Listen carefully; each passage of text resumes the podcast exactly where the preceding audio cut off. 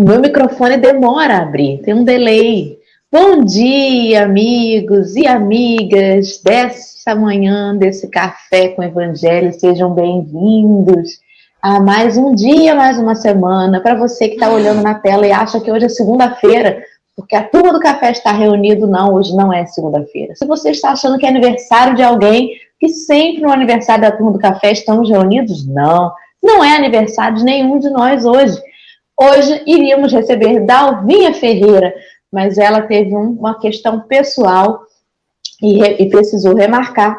Então, essa turma que não gosta de se reunir, que não gosta de arrumar uma desculpa para estar juntos, para acordar cedo, para vir aqui alegremente acordar a sua casa, resolveu fazer o café de novo. E cá estamos nós, dando bom dia para todos vocês. Sejam bem-vindos, meus queridos amigos deste café. A começar pela Rejane, pela Dilma Almeida, a Leime, que agora eu sei porque acorda cedo, frio, não deixa a gente dormir direito. A Kátia Maria está aí, Consuelo Gomes, deixando também seu pedacinho de pão. A Geni Maria, a lei me dando aí a temperatura do lugar onde está, 11 graus. Aqui deve estar em torno disso aí, né? Uns 13, 11, por aí. A Deilde também está com a gente, a Márcia Varejão. Márcia, obrigada pelas doações lá para Suave Caminho. Aí, pessoal, já todo mundo passando a previsão do tempo, 18 graus no Anil, no Rio. A Dalva também chegou, Mira Portela e Marcelo em Cabo Frio. Quantos graus aí, querido? 19. Mas derrubando, porque não venta. Se ventar, é só você botar um sinal de menos na frente. Menos 19. Aqui muda assim. Se venta, vai, despenca, vai lá para baixo. Crianças, bom dia. Uma alegria enorme estarmos aqui juntos nesta manhã. Hoje será uma manhã bastante. Não que com Verônica não seja feliz, mas sem Verônica a gente perde o rebolado, perde a mão e todo mundo fala junto e vira aquela confusão. Mas estamos nos evangelizando, né? Então nós vamos tentar nos equilibrar. Não é, Alessandra? Alessandra, você já está mais evangelizada? Você conta pra gente. Bom dia, minha amiga querida.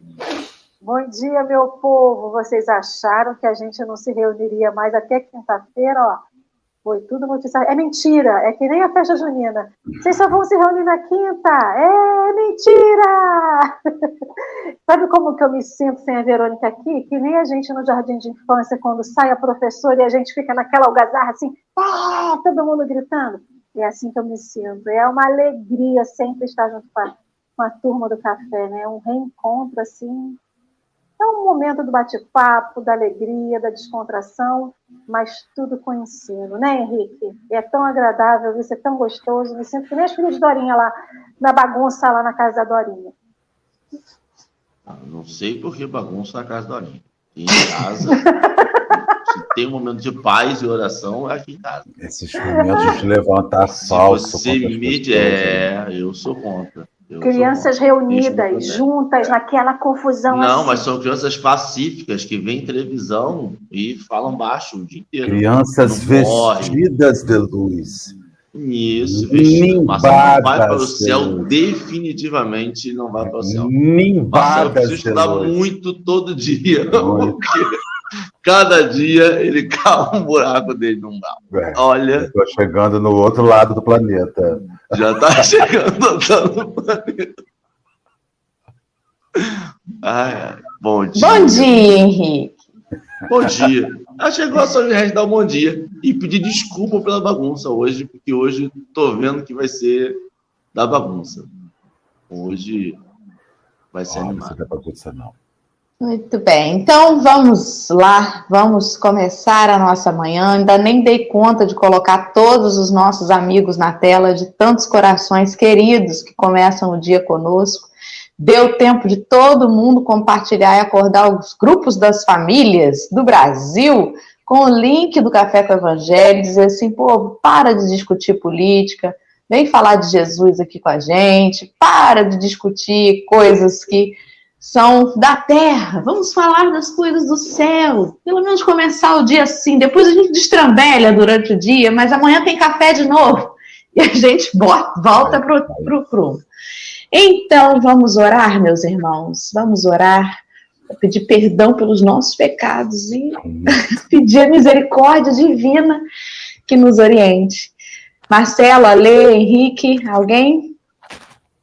Faz, Alessandra, você faz.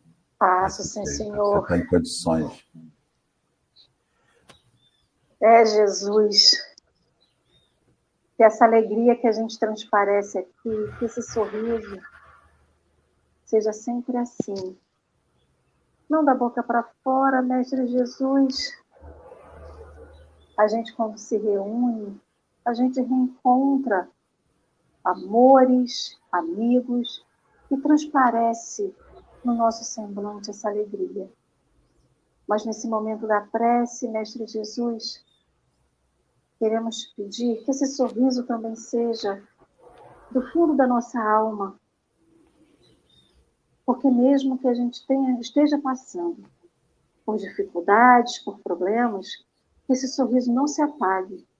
E esse sorriso não é para mascarar, mestre, a nossa dor ou o nosso sofrimento, mas sim porque a gente reencontra as pessoas que nos fortalecem, que nos amam, que a gente ama, que são os amigos como a Dora, o Marcelo, o Henrique, pessoas que estão aqui no chat, que quando a gente vê um nome que a gente nem conhece pessoalmente, já sente aquele carinho no nosso coração.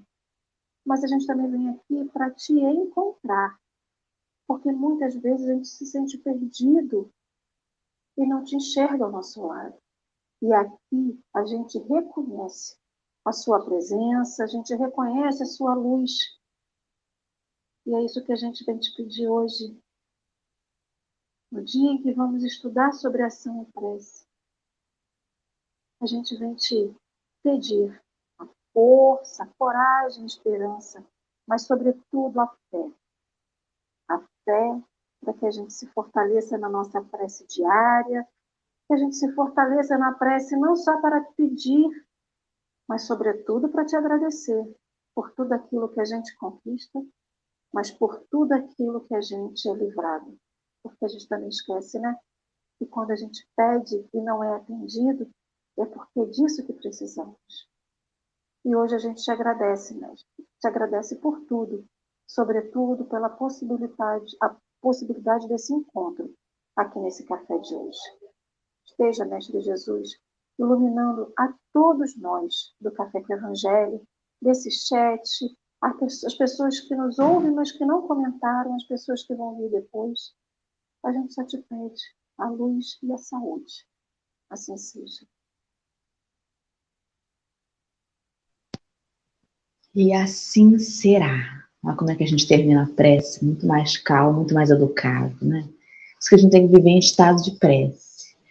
Vamos, meus amigos. Tá bem que a gente aumentou o microfone. Vamos, meus amigos, então, partir para a nossa leitura dessa manhã. Estamos no Evangelho de Mateus, no capítulo 7, versículo 7. Ontem iniciamos esse, esse, esse campeonato, esse, esse capítulo esse versículo, e ele fala que pedi e vos será dado, buscai e encontrareis, batei e será aberto para vós. O texto de hoje, ele chama-se Ação e Prece, foi publicado primeiramente na edição de setembro da revista Reformador, em 1970. E nós vamos agora ler e saber o que, que Emmanuel quer nos passar neste pequeno texto para dar uma sacudida em nossa manhã. Henrique de Souza, você poderia fazer a leitura, iniciar essa leitura para nós? Posso. Daqui a pouco vocês vão saber o nome completo. Toda vez me chamam de sobrenome diferente. E vão descobrir que eu tenho 12 sobrenomes. Mas tudo bem. Ação e prece. Prece é orientação. Serviço é merecimento. Prece é luz, serviço é bênção.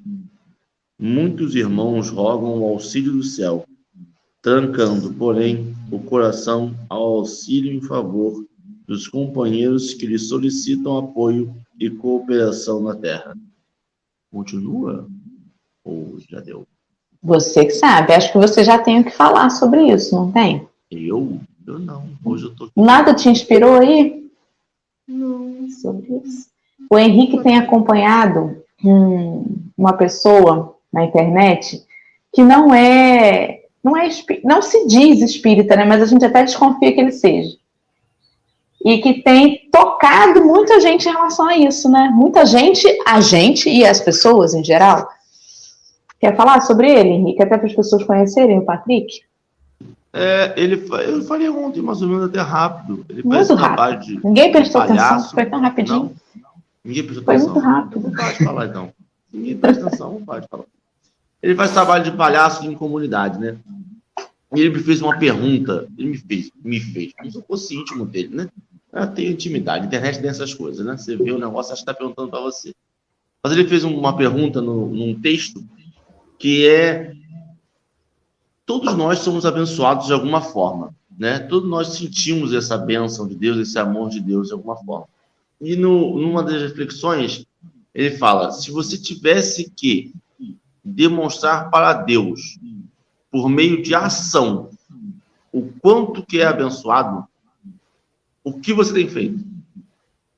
E me deu uma, uma, uma trava, porque eu não sei, por meio de ação, ação mesmo, ir e fazer, o que eu tenho feito para retribuir as ações de Deus na minha vida. Eu tenho feito é. algumas coisas, e aí a gente tem percebido que a gente tem feito coisas quando o serviço chega. A gente não procura serviço. E a gente acaba caindo na, desculpa de sempre. Ah, mas é porque é a pandemia. Ah, mas se não fosse uma terça-noite, se esse serviço fosse quarta, quarta eu podia. Ah, mas é de tarde, né? Se fosse de manhã, tava livre.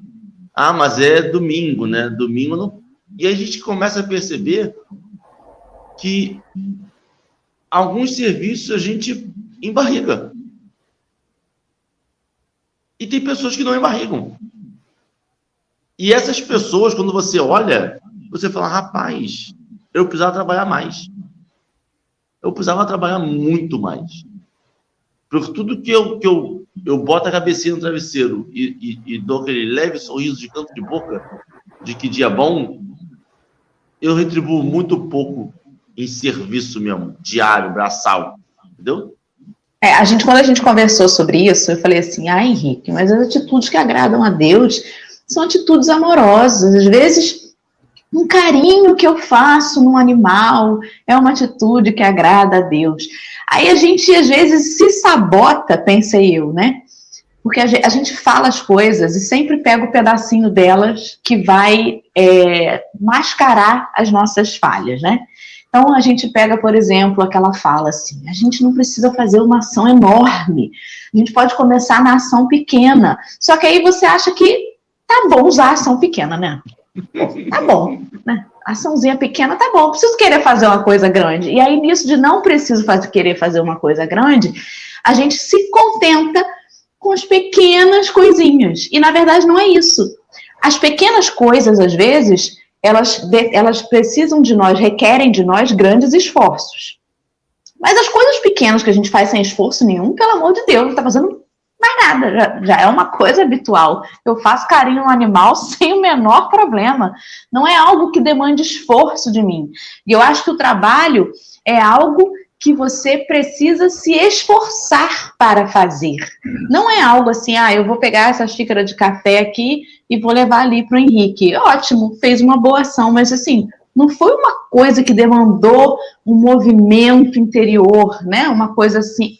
Não, é uma coisa que eu já faço com naturalidade. Então a gente precisa procurar caminhar a segunda milha, né? Eu acho que é, é, esse início de texto ele remete muito a isso a gente pede muito. Mas na hora da gente também ser instrumento do Pai, o quanto a gente se esforça, ou a gente só faz o que está ali. O meu braço está alcançando, sem esticar muito, eu faço. Né? É, a gente ficou pensando sobre isso, Henrique e eu, quando, quando assistimos esse rapaz. Ele é um voluntário, né? ele trabalha com alegria, ele é um palhaço. E aí ele anda por aí levando alegria. E é um esforço, viu? Não é, não é fácil que ele faz, não. Alguém quer comentar? Eu gostaria de falar uma coisa que essa visão de oração que nós temos, né? A gente acha que oração resolve. Ora, ora que tudo vai se resolver. Então, quando ele fala prece é luz, você tem que entender que quem vive de luz é planta, com fotossíntese. Ela está parada só na luz. Tem, tem gente que se acredita uma planta na prece. Né? Vamos orar, ora, ora que melhora. Ora que não, não melhora. Oração, né? A oração é um pedido de orientação. E luz, para que que serve a luz? A luz serve para você ver por onde você anda. A luz não resolve o seu problema. Inclusive tem gente que prefere não ter luz, porque se não tiver luz não vê o problema, não vê a questão. Então assim, minha casa está uma bagunça. Acende a luz. E que confusão! E apaga que eu não quero ver. Entendeu? Desliga a luz que eu não vejo. Então, a gente, a gente, ele, é, é, Emmanuel começa aqui dizendo assim: ó, oração é quando você pede uma instrução, é quando você pede que te mostrem o caminho. Entretanto, eles vão te dar instrução e vão mostrar o caminho. Não significa que na prece alguém vai fazer por você e caminhar por você. Então, assim, tem muita gente que. A gente tem uma, uma visão construída, né, uma visão construída de religião, que religião resolve. Não resolve. O que resolve é o que você faz com a instrução religiosa. É isso que resolve. E é por isso que tem pessoas que têm instrução religiosa de outras vidas, que têm orientações religiosas que eles carregam em si. Ah, fulano nunca foi ao centro espírita e faz. Acredite, ele teve instrução religiosa em algum, algum momento da vida dele, porque a instrução religiosa não dá em árvore, dá na convivência, dá na observação, dá na educação que vem de ouvir pessoas. Em algum momento a gente ouviu. Porque se a gente fala assim, ah, as pessoas boas estão suficientes. Olha só, gente, antes de Jesus tinha gente boa. Tinha gente boa que não fazia. Jesus foi chamou atenção chamou a galera na responsabilidade. Então, assim, prece, que é para orientar, não é para resolver. Prece é para iluminar, mas não é para te empurrar para o caminho, porque daí você pega. Eu vejo oração, às vezes, de que maneira? Tipo assim, ah, Senhor, me mostra o caminho. Aí te mostra, não, isso não me interessa. Obrigado, Jesus. Tchau, até a próxima. Vai embora. Então, todo mundo está pedindo instrução na prece, todo mundo quer mudar o mundo, eu quero mudar o mundo. Aí, quando Deus, na oração, me mostra com qual alavanca eu vou tirar o mundo do lugar e colocar ele numa situação melhor, eu falo, ah, mas essa alavanca, Senhor, é pequena, ou então esse mundo é pesado demais. Então, assim, eu, eu, essa instrução inicial me arremete a isso. Há pessoas que usam prece para fotossíntese aquelas preces contemplativas. Ai, vamos orar, vamos orar que tudo resolve. Ora, ganha força, pega a charrua, adoro essa palavra, charrua, né? E melhor do que charrua é só uma que eu escutei ontem, procrastinar. Por sinal, eu escutei nesse programa, né, com Henrique Neves, de manhã. Fiquei assim, procrastinando meus pensamentos o dia inteiro. Então é isso que eu queria falar sobre essa questão inicial. Eu estava ouvindo vocês. A gente tem o hábito, eu falo sempre para algumas pessoas que estão mais próximas a mim, que a religião ela não vai resolver problema nenhum da minha vida. Mas eu comparo a religião com uma coluna vertebral. Aquilo que sustenta te põe de pé. Mas a coluna, por si só, ela só te mantém de pé. Eu só vou pegar a garrafa d'água se eu levar a minha mão. Ou seja, eu tenho que ter uma ação. E assim também a prece, né? Quando ele fala né, que muitos irmãos rogam o auxílio do céu, ele compara aqui que a gente pede auxílio do céu, mas não pede, não escuta o auxílio que as pessoas que estão ao nosso redor estão pedindo. Mas também tem o seguinte: quantos de nós na prece pedimos, mas não estamos abertos a receber? Então, essa questão da prece ser é, a luz que nos ilumina, a luz não tem mão, a luz não tem pé, ela não vai caminhar para mim. Eu só vou ser iluminada para que eu saiba onde eu não vou tropeçar. Mas quem vai caminhar sou eu. Se eu mesmo Palus quiser tropeçar na pedra, sinto muito. É o quê? É a gente justamente não estar apto para receber, aberto para receber o que a gente pede na prece, né? Aí quando eu escuto essa questão do palhaço, que fala, né? O que, que eu estou fazendo com a minha vida? Henrique, você acabou com o meu dia, né? Acabou no bom sentido, né? Porque é uma questão que eu sempre me pergunto e fica escondido, né? O que, que eu faço para agradecer a Deus com as minhas ações, para agradecer o que eu recebo. E o que, que isso me suscita? Atividade. Porque é muito fácil o Henrique falar assim, Alessandra, estou indo lá na rua agora levar um prato de sopa. Você vai comigo? Eu estou sendo cutucada por alguém para fazer alguma coisa. Eu só vou porque eu aceito. Tudo bem. Mas o que, que eu faço proativamente? É esse que é a questão, né? Eu não estou falando da gente ser autodidata, de aprender sozinho, não é isso. O que, que eu faço proativamente, ou seja, sem precisar ser cutucado, ou seja, eu vou lá me disponho a fazer uma prece para Deus para receber.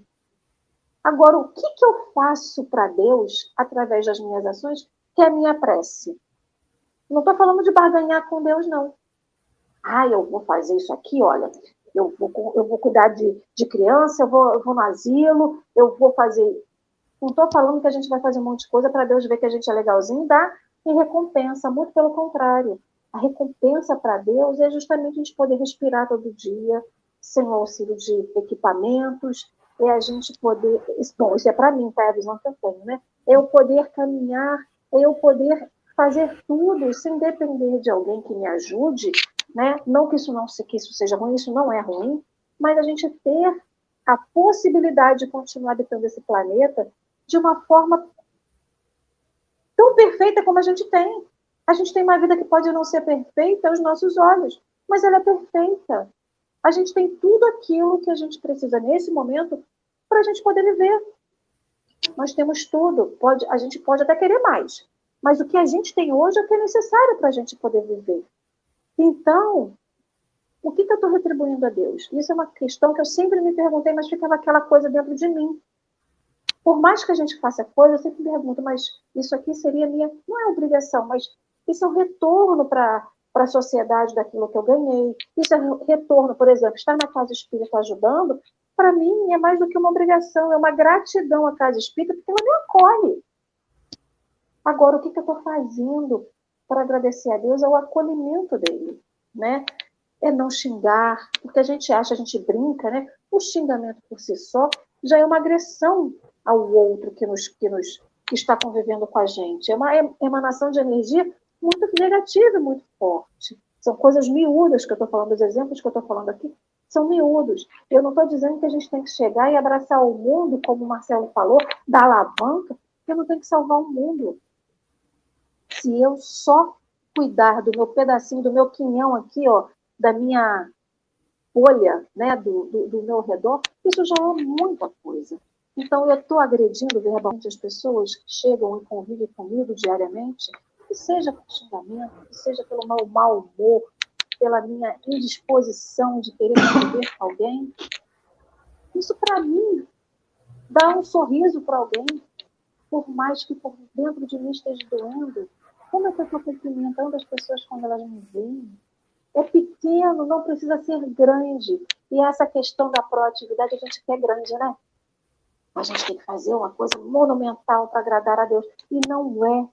Deus só quer que a gente seja feliz. Não fomos feitos para infelicidade. Não fomos feitos para tristeza. Não fomos feitos para dor. Como é que eu estou entendendo isso que está acontecendo comigo? Eu me ponho em prece, quero agradecer a Deus por tudo aquilo que me dá com as minhas ações, mas tudo o que vem para mim eu rechaço. Eu não quero receber. Ah, mas não foi isso que eu pedi, Jesus. Qual é? Eu não te pedi isso na minha prece, está me mandando isso por quê? Ah, mas não, eu não sou merecedora disso, não. Não vou, não. Não sou merecedora. Não é isso. E a gente vai, ó, só botando de escanteio tudo aquilo, as oportunidades que surgem um palhaço que faz tanta reflexão, porque a gente, o palhaço ele é bom, né? Essa figura do palhaço, porque ele diz coisas sérias e as pessoas acham que não é séria. Aí diz coisas não sérias de forma descontraída, e aí a gente não vai entendendo. E olha a beleza disso. Uma pessoa que está ali para levar alegria para alguém, mas que traz tanta reflexão. E a gente nunca esperaria encontrar reflexão no espetáculo de levar alegria de um palhaço, né? Henrique, você quer falar, querido? É só uma, uma, uma um, um, pensamento que ele estava falando aí e, e, me veio esse pensamento. A gente trata, eu não sei se, se eu fui condicionado ou se acontece com mais pessoas, mas muitas vezes eu trato a minha vida como se eu fosse um funcionário. E aí, é, eu penso assim, ah, mas eu não sou pago para isso não, não vou fazer esse relatório não. Tem outros funcionários para fazer. Ah, mas eu, minha função não cabe isso não. Isso aí é outra pessoa que vai fazer. Ah, mas aí eu não fui contratado para isso. E aí eu penso às vezes que eu queria, na verdade, um mentor espiritual que não seria um mentor, seria o meu encarregado e ele me passaria a demanda e eu faria só a demanda. Agora vai lá escreve o livro. Tá bom, senhor, senhor, escreveu o livro. Agora você vai limpar essa folha. Vamos lá, vamos lá limpar a folha. Beleza, sou pago para isso, estou aqui para limpar a folha. E eu estou pagando pela minha vida com o trabalho. Eu pensei, assim, poxa, beleza, estou pagando pela minha vida pelo trabalho. Eu vim aqui para trabalhar, Deus me botou na vida para trabalhar, vamos trabalhar. Mas aí, será justo eu pedir para Deus mandar um mentor espiritual para mim aqui? Eu quero ver, quero ouvir, eu quero, se possível, sentir, porque eu sei que eu vou, às vezes, negar o serviço. Eu vou dizer, não, hoje está frio, está muito frio para esse serviço, senhor, faça outro. Vou procrastinar, como o Marcelo disse. Alguns, mesmo, mesmo eu vendo a pessoa, ouvindo a pessoa, eu vou querer procrastinar porque eu me conheço. Será que é necessário, nessa, em todo o universo, ele mandar os mentores espirituais para gente, para gente dizer, vai, vai, vai. Quando a gente sabe o serviço, a gente sabe o serviço. E mais do que isso, quando a gente faz o serviço, a gente tem a felicidade dentro da gente. Todos nós já fizemos alguma coisa para o bem e sentimos uma felicidade gigantesca. Todos nós. Mas na hora, no dia a dia, a gente sempre dá uma relevadinha com a gente. Assim, hoje não, amanhã, amanhã eu vou fazer sem falta. Mas amanhã eu faço esse relatório. A e esse amanhã não chega para mim. Cota. A gente vive no sistema de cota, Henrique. É mais ou menos assim que, que a minha agenda manda eu fazer hoje? Isso ah, aí. minha agenda manda que hoje eu vou levar. Hoje é dia de levar a cesta básica no centro. Hoje é dia de dar um, um bonde. Então a gente trabalha com o sistema de cota, o que nos leva a crer que não é falta de instrução, é preguiça mesmo, entendeu? Não é falta de orientação, é preguiça, é acomodação mesmo, sabe? Ou então, sabe o que é, Marcelo? Querer cavar a sua vaguinha. Eu preciso fazer alguma coisa. Eu é preciso fazer alguma sete, coisa. Tirar sete para passar de ano. Isso aí. É isso aí. Aí a gente está aqui para passar de ano. É. Aí, olha só, a gente já sabe que a gente tem que pagar um monte. Olha que louco, é muito louco, Marcelo, porque a gente percebe o quanto ignorante nós somos ainda. A gente sabe que a gente está aqui para pagar provas e expressões. Não é? O que a gente tem que estar tá pedindo? Serviço, serviço, qual é o serviço? Ah, mas hoje eu não fiz nada, hoje eu não tive uma, uma, uma aprovação. Gente, que dia tedioso! Eu perdi um dia da minha encarnação e eu vi televisão debaixo da coberta no frio. Eu não tive uma aprovação, não ajudei ninguém. Eu perdi um dia. Eu perdi um dia da minha aprovação. Quando eu devia ter falado assim, não, calma aí, qual é a minha sombra? Eu vou entrar no grupo que é minha sombra. Eu vou lá trabalhar isso. Eu vou lá tirar o irmão da rua. Ah, mas ele vai me dar na cara, eu preciso tomar na cara então. Eu, eu preciso... A gente precisa pagar a aprovação. O que a gente está fazendo aqui? Todo dia que a gente tem um dia de paz, que a gente condena um dia de paz, o que a gente está dizendo aqui é assim: é, deixa para a próxima encarnação. É uma outra visão. A gente está pagando aqui. A gente sabe que a gente foi pior ontem. A gente sabe que a gente quer ser melhor amanhã. E só tem uma forma de ser melhor: trabalhando. É quando a gente liga para alguém para dar bom dia, a pessoa assim, bom dia. Você fala, rapaz, mas a necessidade disso e você, em vez de ligar o telefone e não ir, você vai lá na casa dele e vai tomar tapa na cara. E vai, pô, mas precisava. É uma aprovação, pelo menos tá, ganhou um dia. Um dia você fez alguma coisa na luz. Melhor você ligar, bom dia, bom dia, tudo bom? Você quer? Ah, que bom, ah, desliguei. Pô, fiz minha boa ação. Liguei para fulano, fulano me deu bom dia, eu respondi bom dia, falamos 50 gracejos e desligamos. E não fizemos nenhuma prova de expressão. Ah, mas eu dei atenção a um ser humano que estava carente. Vamos lá, né? A gente não é nenhum Emanuel encarnado para sair daqui. Vamos, irmãos, eu sou bem. Não, eu tô aqui para pagar minhas provas. Eu sou um ser humano ruim ainda. Eu preciso melhorar isso para mim. E hoje, cada dia que eu perco hoje, é um dia mais na próxima encarnação. Quero ficar mais aqui, não, gente. Quero ir para Escandinávia. A gente espera alguém mandar a gente. A proatividade é isso. A gente já sabe o que tem que fazer e espera ser mandado. A gente não precisa, porque a gente tem a consciência que manda. Só que a gente quer ouvir da boca do outro. A gente nunca quer ouvir de nós mesmos. É essa que é a diferença. A e quando escuta, sabe... ainda reclama quando falou. Mas precisava falar na minha cara? Precisava jogar? Eu, hein? aí o outro vai, aí o outro vai e te diz assim: manda quem pode. E obedece quem tem juízo. Ô, Dora, vamos voltar esse texto aqui, ó, porque tem. Vamos voltar, vamos lá. Vou ler. Adorei a evolução... o pau da manhã já, adorei essa confusão, essa pau, pau. A evolução, no entanto, em qualquer território da vida, é entretecida em bases de intercâmbio.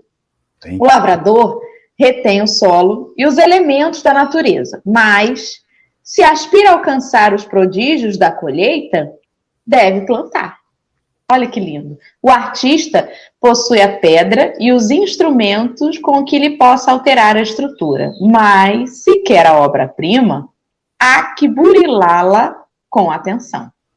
No versículo 7 do capítulo 7, este que estamos lendo, o Evangelho de Mateus, dos apontamentos do apóstolo Mateus no Evangelho, diz-nos Jesus: Pedi e dar-se-vos-á.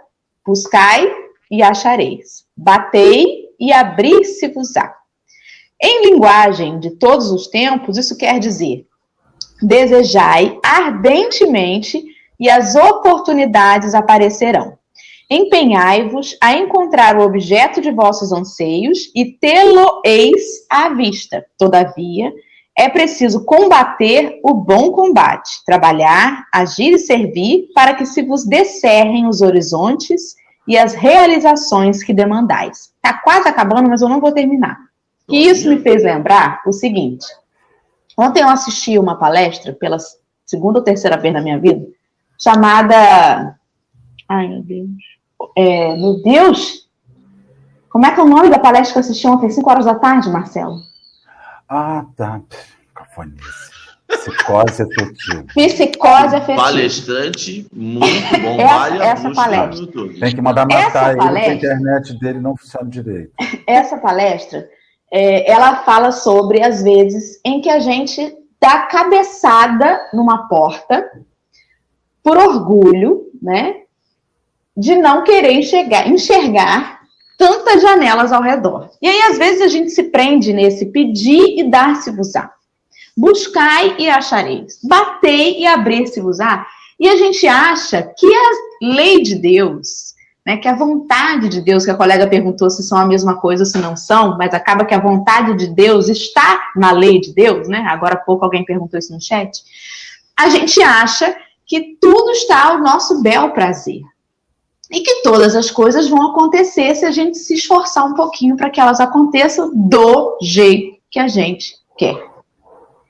E aí, às vezes, a gente passa um tempo da encarnação esmurrando uma porta sem perceber que a porta não vai abrir, gente. Que não é aquela porta. Às vezes é a porta ao lado. Às vezes é uma janela que já está até aberta. Mas a gente está com a cabeça com um galo tão grande de bater na mesma porta que não percebe a porta do lado. Então, esse bater e vos será aberto, isso sim. Mas aliado a esse esforço, ao trabalho que a gente precisa realizar, a gente precisa estar atento aos sinais. A gente precisa estar aberto para que as leis de Deus, né, elas sejam compreendidas por nós. Se não está no meu planejamento encarnatório, um exemplo, né, como o da história que o Marcelo contou ontem, que, que na verdade era do livro, né, do, da, da série André Luiz, da companheira que queria, porque queria, porque queria casar e ter filhos lá biológicos e ela sofreu muito com uma decepção que ela teve.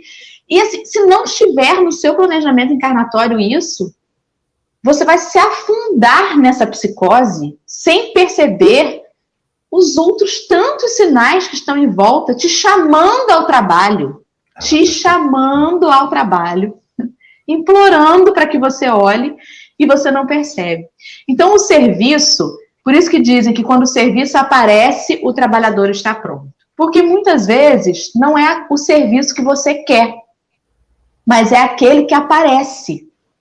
Ah, eu quero entrar na casa espírita e eu quero porque quero ser dirigente de palestra. Olha, não temos vaga agora, tá completo, mas assim, eu, eu precisava de alguém para encher os copinhos. Gente, os copinhos de água fluidificada é o serviço que apareceu. Se você ficar escolhendo o serviço, você não dá oportunidade da espiritualidade te mostrar os caminhos. O serviço. E fazer com amor, né? E fazer com amor. Imagina encher um copinho com água de água fluidificada com óleo, assim, sobrou esse negócio aqui para mim, hein? Tô botando aqui, hein? Olha aqui, Ou então olha, toma essa assim, água aí, bebe. Acabou. Encher copinho é estágio necessário para fazer palestra. Tinha que ser, Marcelo. Infelizmente, a gente vê um monte de cara até aqui. Tem que tentar. Tem, até ir pro bom combate, até poder fazer. É, tem que repetir várias vezes, que é para poder entrar na mente. Senão a gente erra. O ser humano é, é isso, cara. O Alex Dias colocou aí, olha, mas não esqueçamos que o serviço muitas vezes está dentro do próprio lar. A família é a oficina, né? É o laboratório mesmo. E quando a gente Se você oficina, conseguir zerar a sua família, você já fez metade do seu serviço. Se conseguir entender fala... cada um dos membros, oh, quando a gente fala oficina, a gente tem que lembrar que você não leva um carro zero para oficina. Você leva um martelinho de ouro, um carro que está amassadinho. Você não vai levar o pneu para oficina se ele tiver zero bala. Você vai levar para dar uma recalchutada se ele não tiver muito bom. Então, quando fala que o lar é oficina, é porque nós somos todos peças meio amassadinhas e a gente está precisando desse conserto, né? É, e às vezes a gente quer escolher os serviços na família. Não, aquele, não. Eu, esse meu avô, esse aí eu não, não vou aturar, não. Se ele vier almoçar aqui em casa, eu saio, porque ele é insuportável. Não, gente, olha, vai vir almoçar aqui em casa, é o serviço que eu tenho para hoje, e é esse que eu vou encarar. E a gente, porque às vezes é a gente que é o insuportável, né? Às vezes a gente saiu, o avô vai achar ótimo, porque, nossa, ainda bem aquele, aquela nem a neta insuportável saiu. A gente precisa estar aberto ao serviço que chega. Claro, se eu almejar um serviço, eu vou atrás dele, mas eu não posso desperdiçar os que aparecem, porque às vezes você muda o foco, você percebe outras possibilidades e você desencana. Essa palestra que eu assisti ontem é uma palestra que me desencanou há quatro anos atrás. Ah, espírito bonito. É, nem falei quem é o palestrante. Dora. Você chega tá comendo as unhas de nervoso. Deixa eu te falar uma coisa. Tem uma, um, um parágrafo que eu acho muito interessante, entre tudo, mas ele diz: ó, o, lavrador retém o solo e os elementos da natureza, mas se aspira a alcançar os prodígios da colheita, deve plantar. Às vezes eu sinto que nós somos aqueles que comem às custas do plantio do outro. É interessante, né?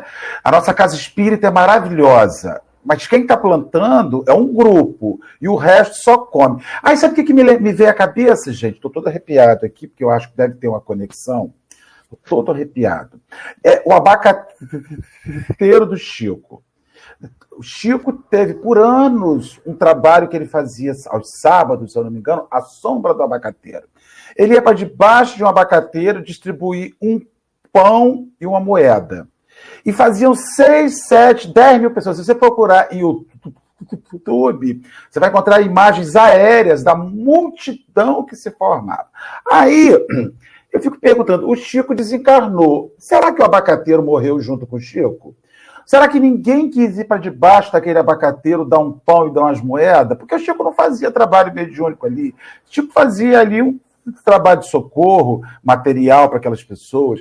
Então, assim, durante anos, aí a gente está sempre dizendo assim: ai, uma vez eu conheci um trabalho tão bom, pena que acabou.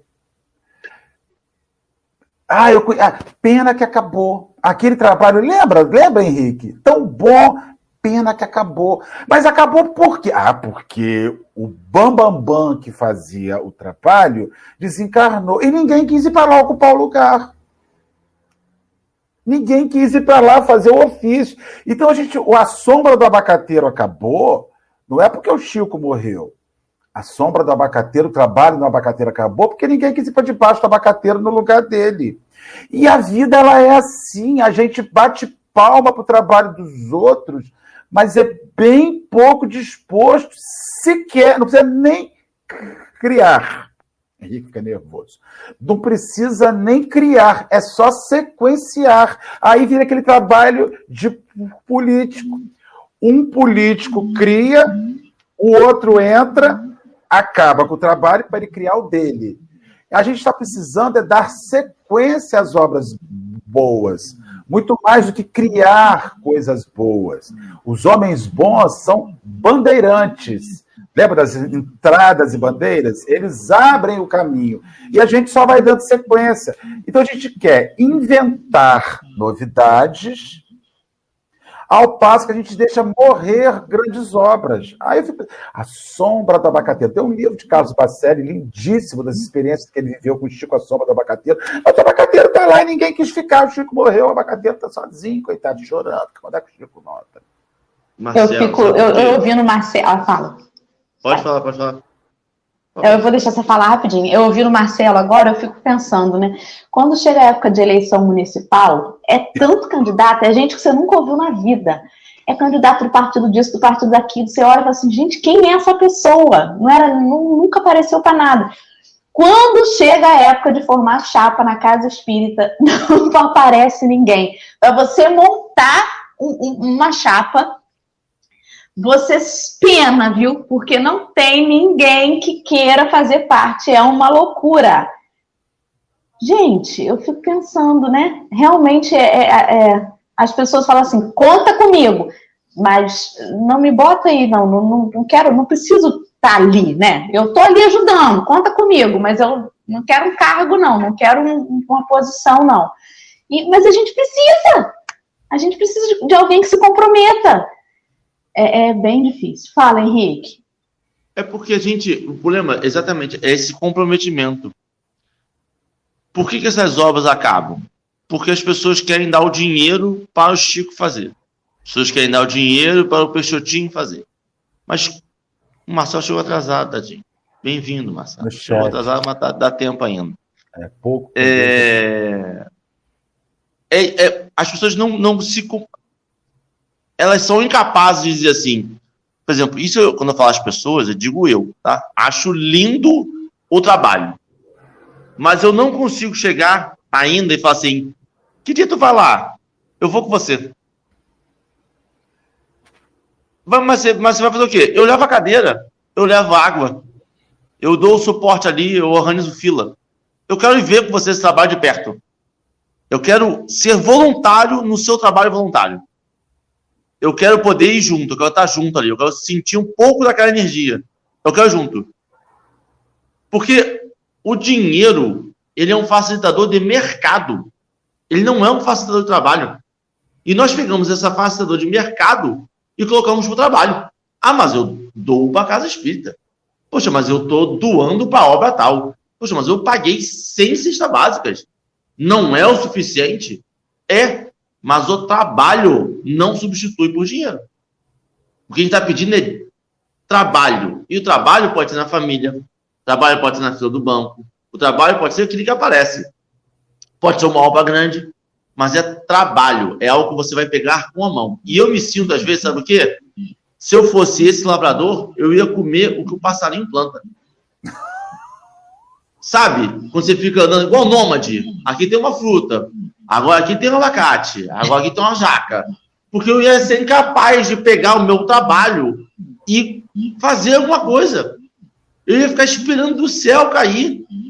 e eu espero um passarinho passar, plantar uma, uma, uma, uma, uma árvore frutífera, para daí crescer, para daí dar fruto para poder comer.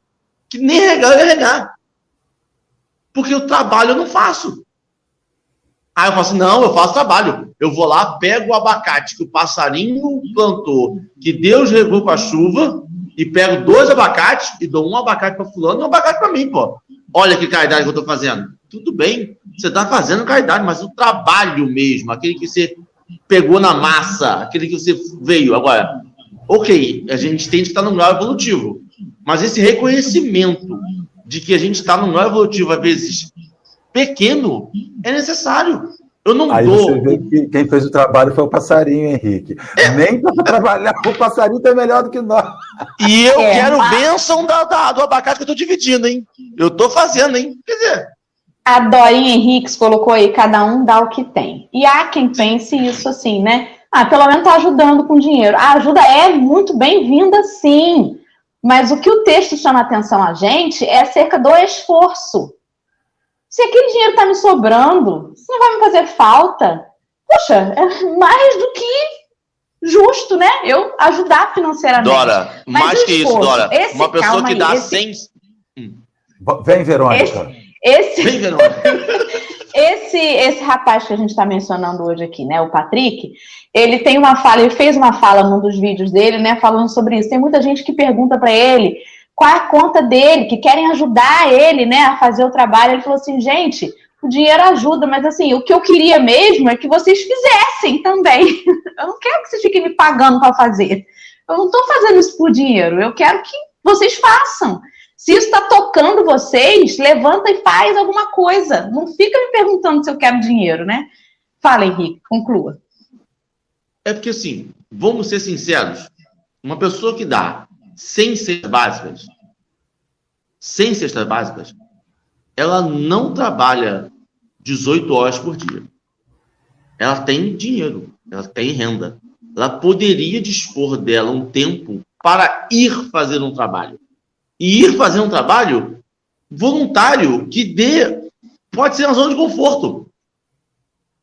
Por quê? Ah, mas está cobrando demais da pessoa. Não, mas é porque o trabalho muda. O trabalho faz você ver a bondade.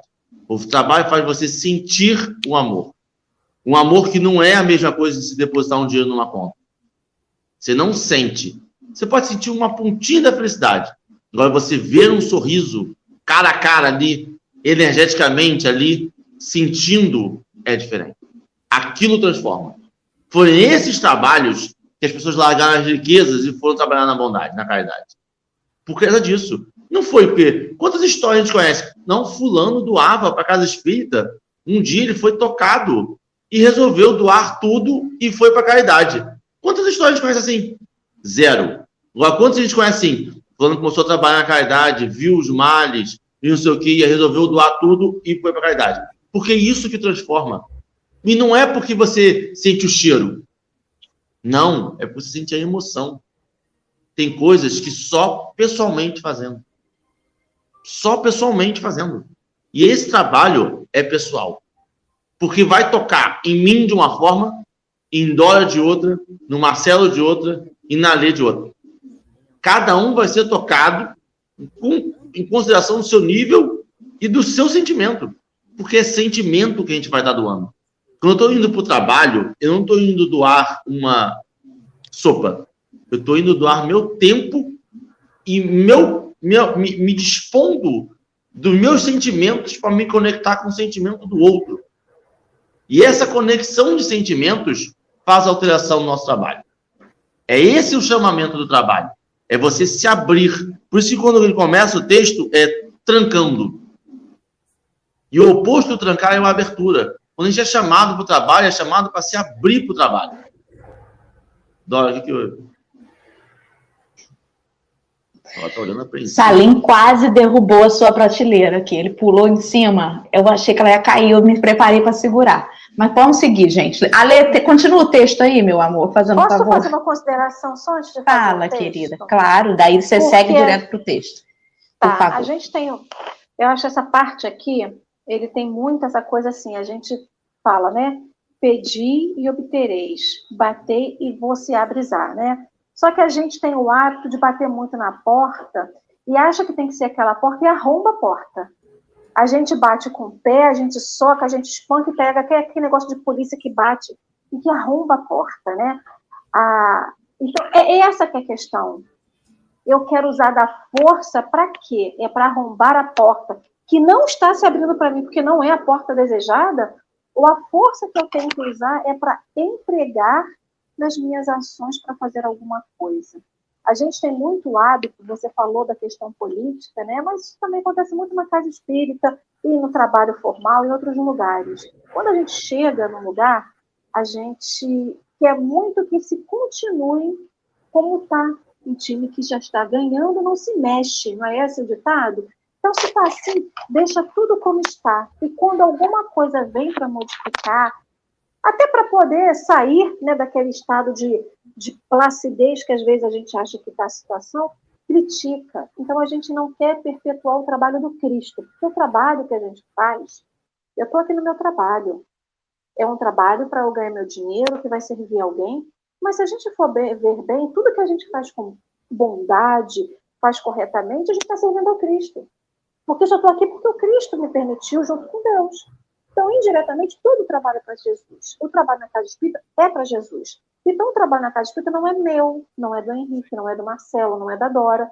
Ele é um trabalho que a gente serve às pessoas encarnadas, né, no trabalho social, mas eu estou servindo a Deus, eu não estou servindo aos caprichos de alguém, né? Então é muito fácil. Aí, ó, Salim, Salim Arteiro. Quando a gente chega no trabalho, que a gente pede o apoio, eu não estou pedindo apoio para as decisões de A, de B, de C, de D. A gente está pedindo apoio para o trabalho que é de Jesus, né? Então a gente tá, a gente se apropria do trabalho. O trabalho é meu, né? Então, quando o trabalho é meu, né? E a gente vem para poder empregar esforço, não vou bater naquela porta, não. Aquela porta ali não é para mim, aquela porta ali é só da Alessandra. Eu não vou bater naquela porta ali, não, porque aquele trabalho lá é só do Marcelo, aquele é só da Dora e aquele é só do Henrique. Não, o trabalho ele é da casa espírita. O trabalho ele é de Jesus. Qual é o seu quinhão que você vai dar para contribuir? Você vai trazer mais uma porta para ser aberta quando você traz a sua e contribui. E aí a gente insiste na porta, na porta errada. E a gente sempre acha que o caminho ele é reto, que é uma linha que me liga daqui ao trabalho, é um trabalho, uma, uma, uma é um caminho reto. E sempre a gente esquece que o caminho é cheio de meandro, ele é cheio de tortuosidade. Por quê? Porque assim a gente precisa. E aí, nessa da tortuosidade, a gente acha que a porta da frente é sempre a mais perto, né? É a porta mais permissiva ou a porta melhor para a gente não é, às vezes, é que está lá no fim do, caminho, porque é lá que a gente precisa chegar, porque a gente precisa conhecer tudo que está naquele caminho, é o exemplo da água, do copinho, o do banheiro que precisa ser limpo, a varreção que precisa ser feita, ou seja, todo o trabalho ele contribui para o nosso crescimento. E qual é o esforço que eu estou fazendo? Agora, o esforço não para fazer, mas o esforço para aprender com isso tudo, né? Então, o esforço ele é, é necessário em todo momento, não só para fazer, mas como um esforço para que eu aprenda a lição daquele momento. E a gente esquece que tem que ter esse esforço também. Porque o pedido da prece é para fortalecer a minha vontade de aprender, a minha, a minha vontade de permanecer naquele caminho. A prece ela vem para fortalecer em todos os tempos, entendeu? E eu vou continuar então com o texto. Semelhantes princípios regem regem as leis da prece. A oração ampara sempre. No entanto, se o interessado em proteção e socorro não lhe prestigia a influência, ajudando-lhe a ação a benefício dos seus próprios efeitos, de certo que não funciona. Não é hora que melhora, né? Hora trabalha e melhora. Só temos que botar uma coisinha nesse aí. Aí eu já vou fazer minhas considerações finais para passar para vocês. Tem um ditado que uma colega minha fala, que eu acho que resume um pouquinho disso, né? Sai da lama, jacaré. Jacaré que fica imerso na lama não come. Jacaré que fica imerso na lama espera tudo chegar até ele. E é isso que às vezes a gente espera. espera tudo assim. Estou aqui deitada, vou fazer a prece que vou, vai aparecer isso que eu preciso, vai aparecer a comida, vai aparecer o emprego, vai aparecer a, o, o, meu, o, o, meu humor que vai voltar, ou vai aparecer a disposição que eu tenho de aturar os meus parentes chatos. Não. Eu sou a parente chata, eu sou o problema, então eu tenho que sair da minha lama. Sai da lama, jacaré, sai por hoje, mas movimente-se, vai em busca, trabalha, ora e persevera. Obrigada, querida. Muito obrigada. A Dorinha, minha xará, está dizendo que isso depende do momento do despertar de cada um. E é por isso que, quando a gente lê esse texto e conversa sobre isso, a análise é individual. Eu não tenho que analisar se Marcelo só doa o dinheiro. Eu sei lá se Marcelo faz alguma coisa, né, além do dinheiro. Às vezes ele faz e não divulga, não comenta, porque ele é uma pessoa humilde, modesta. Henrique é a mesma coisa. Então eu tenho, eu tenho que pegar isso que a gente refletiu hoje e trazer para a minha vida, né? É cada um por si, que eu sei lá o que, que os outros estão fazendo. Às vezes a gente, se for parar para olhar muito a vida do outro, a gente se sabota e esquecer de olhar o nosso próprio rabinho, né? Então é sobre o nosso rabinho. Portanto, não há pagamento sem trabalho. Cada um dá o que tem, mas espere de volta exatamente a medida do que deu. Ninguém vive em berço esplêndido de paz e tranquilidade de uma vida maravilhosa sendo inútil. Então, assim, cada um tem o seu momento de despertar, isso é fato e é verdade. Entretanto, existe uma coisa chamada meritocracia. A divindade, ela trabalha com meritocracia. Ela não dá a quem não trabalha. Na terra se dá a quem não trabalha. No mundo espiritual, não. Deixa eu fazer uma pergunta para Marcelo, Dora e Ali, que são mais evoluídos no, no mundo espiritual do que eu. Existe o, não, o, não existe. O, o, o, adormecer no espiritismo? Ou seja, existe como eu desver, eu desconhecer? Se eu já encarnado sei da lei, se eu já encarnado já estudei e não executo, eu posso alegar que eu tive um Alzheimer espiritual nesse momento? Não, né? Então, uma vez despertado, eu não posso adormecer de novo. Só quando, quando o quando livro dos Espíritos, reencarnar. você está ansiando quando nós chegarmos às perguntas, diz que a evolução não retrograda. Opa. Não há retro, retrogradar naquilo que você aprende. Você não pode pegar uma coisa e jogar fora. A partir do momento então, que você essa coisa, desculpa então, essa desculpa, pode. essa justificativa, melhor, desculpa não, essa justificativa de cada um tem o seu, não cabe para mim. Para mim não cabe. Que eu cabe só estou estudando, se eu estou aqui, cabe ignorante. Para mim não cabe. Se eu estou aqui estudando, eu aqui falando, eu não posso alegar que não, mas eu não estou no meu tempo ainda. Não, você está procrastinando. Você Isso. já sabe, você conhece, mas você está procrastinando com a palavra do dia. Não seja um procrastinador.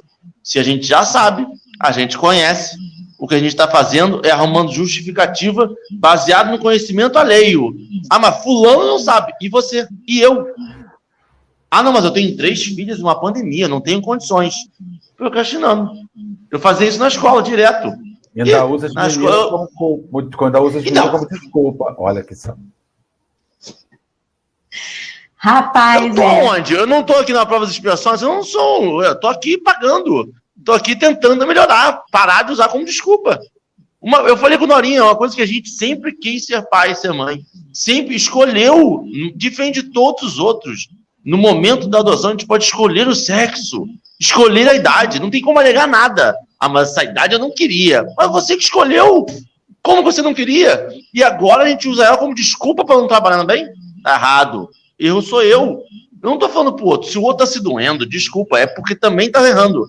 Mas eu tô falando por mim. Eu estou errado. Eu faço muito pouco por ação. Eu faço pro trabalho que chega. Ah, mas eu cuido de três crianças, pô, tá bom aí. Deus sabe. É pouco. Você conhece a lei do trabalho e é, e é tão surreal. Minhas considerações finais, tá? Porque os olhos de ver, quando você consegue estudar e você e, e conhece, você sabe é muito bonito porque você consegue olhar as coisas com uma claridade, você consegue olhar as coisas com um amor, né? Mas esse mesmo olhar, ele é condenatório com você quando você percebe que você está procrastinando. Quando você percebe que aquilo é para fazer o bem e você está negligenciando o bem. Você sabe que aquilo não vai ser certo e você faz. Sabe que aquilo não é um caminho do bem e você faz. E isso é pagar dobrado. A gente sabe disso, porque a gente não está fazendo por desconhecimento. A gente está fazendo porque a gente está achando que a nossa vontade é maior. E a gente sabe que está errado. E a gente sabe que vai pagar em outra reencarnação. Mas mesmo assim, que a gente faz? Me dá aqui que eu vou assinar que eu vou fazer outra encarnação. O que eu gosto é de vir para cá. Eu gosto é de ficar aqui, ó, trabalhando minhas sombras. Vamos trabalhar as sombras, vamos ser luz. Vamos pegar esse movimento que a gente teve aqui agora e, e trabalhar alguma sombra nossa. Todo dia. É todo dia, infelizmente. Trabalhando. Lembrando que não estamos aqui julgando semelhante, estamos aqui falando de nós mesmos e cada um faz a sua própria reflexão. Obrigada, Henrique, obrigada, Lê, pelas suas reflexões. Vou deixar o Marcelo finalizar com as suas reflexões finais e a nossa prece final, que eu tenho certeza que ele está intuído e inspirado para fechar nossa manhã. Minha reflexão final vai ser ousada, porque eu vou ler um poema de Maria Dolores, que eu acho que já li aqui, chamado Mãos Marcadas. Na minha humilde concepção, é a coisa mais bonita que Maria Dolores já escreveu. E fala para nós sobre as mãos marcadas que nós queremos ter igual ao Cristo. E aí depois a gente faz a oração final. E esse poema diz assim: Senhor, quando me deres o privilégio do renascimento, no berçário do mundo, ante as necessidades que apresento e aquelas que não vejo. Eis, Senhor, o desejo em que dia por dia me aprofundo. Deixa-me renascer em qualquer parte, entretanto que eu possa acompanhar-te onde constantemente continuas, trabalhando e servindo em todas as estradas, para que eu também tenha as mãos marcadas, como trazes as tuas. Quanta ilusão quando me debatia, crendo que o desespero fosse prece, a rogar-te alegria e esperança, nada fizesse. Imitava na terra o lavrador, a temer a pedra e lama, vento e bruma, aguardando milagres de colheita, sem plantar coisa alguma. Entretanto, Senhor, agora sei que o trabalho é divino compromisso, estímulo do céu guiando-nos os passos e que, atendendo a semelhante lei, puseste ambas as mãos em nossos braços por estrelas de amor e de serviço. Assim, quando efetues as esperanças em que eu me agasalho, estiver entre os homens, meus irmãos, que eu me esqueça em trabalho e me lembre das mãos. Que me deis tempo, não me deis tempo para lastimar-me. Que eu busque tão somente a luz que me acenas. Anseio de seguir-te, quero trabalho apenas. A que eu seja contigo onde estiveres. Uma rosa de paz, que eu seja alguém, sem destaque, sem nome, que se ouvide no bem. Se um dia uma cruz de provas e de agravos reclamar-me a tarefa e o coração, não me largues ao susto em que me enlei Ajuda-me a entregar as próprias mãos aos cravos da incompreensão que me rodeia entre bênçãos e fé e preces de perdão. Não consintas que eu volte ao tempo morto da ilusão convertida em desconforto. Dá-me os calos da paz nas tarefas do bem. A servir sem perguntar a quem. Ouve celeste amigo, aspiro a estar contigo, longe de minhas horas desregradas, onde sempre estiveste e sempre continuas. plantando amor em todas as estradas, para que eu também tenha as mãos marcadas, como trazes as tuas. E assim, Senhor, nós que não conhecemos ainda nas nossas mãos as marcas dos cravos, das lutas da vida, porque cada dor, Senhor, que nos atingiu, não nos atingiu em serviço, mas se nos chegou até nós, nos atingiu em equívoco. Há tanta diferença, Jesus, os que sofrem porque erram e os que sofrem porque amam. Todos os dias o teu evangelho nos mostra que os teus cravos, que as tuas dores não foram frutos de erros, mas foram frutos de amores e agora aqui, movidos pelas falanges do bem, que guiam este programa e que chega a cada lar, nós te pedimos, não nos deixe cansar.